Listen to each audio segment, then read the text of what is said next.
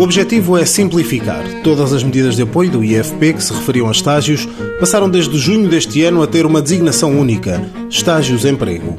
Carlos Bahia, o delegado regional do Instituto do Emprego e Formação Profissional do Algarve, diz que esta harmonização irá ajudar candidatos e empresas e explica as medidas que agora têm a mesma designação. Os estágios passaporte emprego, os estágios património e os estágios profissionais e ainda os estágios de inserção que eram destinados a pessoas com deficiência e incapacidade.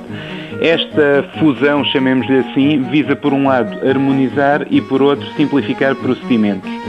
Eu diria que desde logo será mais simples para as entidades que se candidatam terem um único estágio no momento da apresentação da sua candidatura por via eletrónica.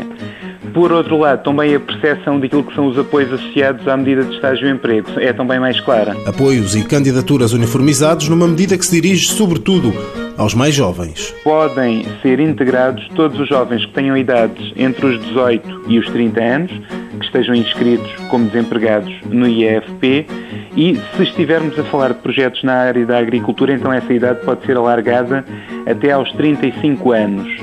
No caso de estarmos a falar de adultos desempregados, então esses adultos, desde que não tenham tido o registro de remuneração na Segurança Social nos últimos 12 meses e que tenham obtido uma qualificação há pelo menos 3 anos, são também elegíveis para esta medida de estágios. As candidaturas aos estágios de emprego do IFP são feitas online no portal netemprego.gov.pt. Mãos à obra, financiado pelo Estado português e pelo Programa Operacional de Assistência Técnica do Fundo Social Europeu, sob o lema Gerir, Conhecer e Intervir.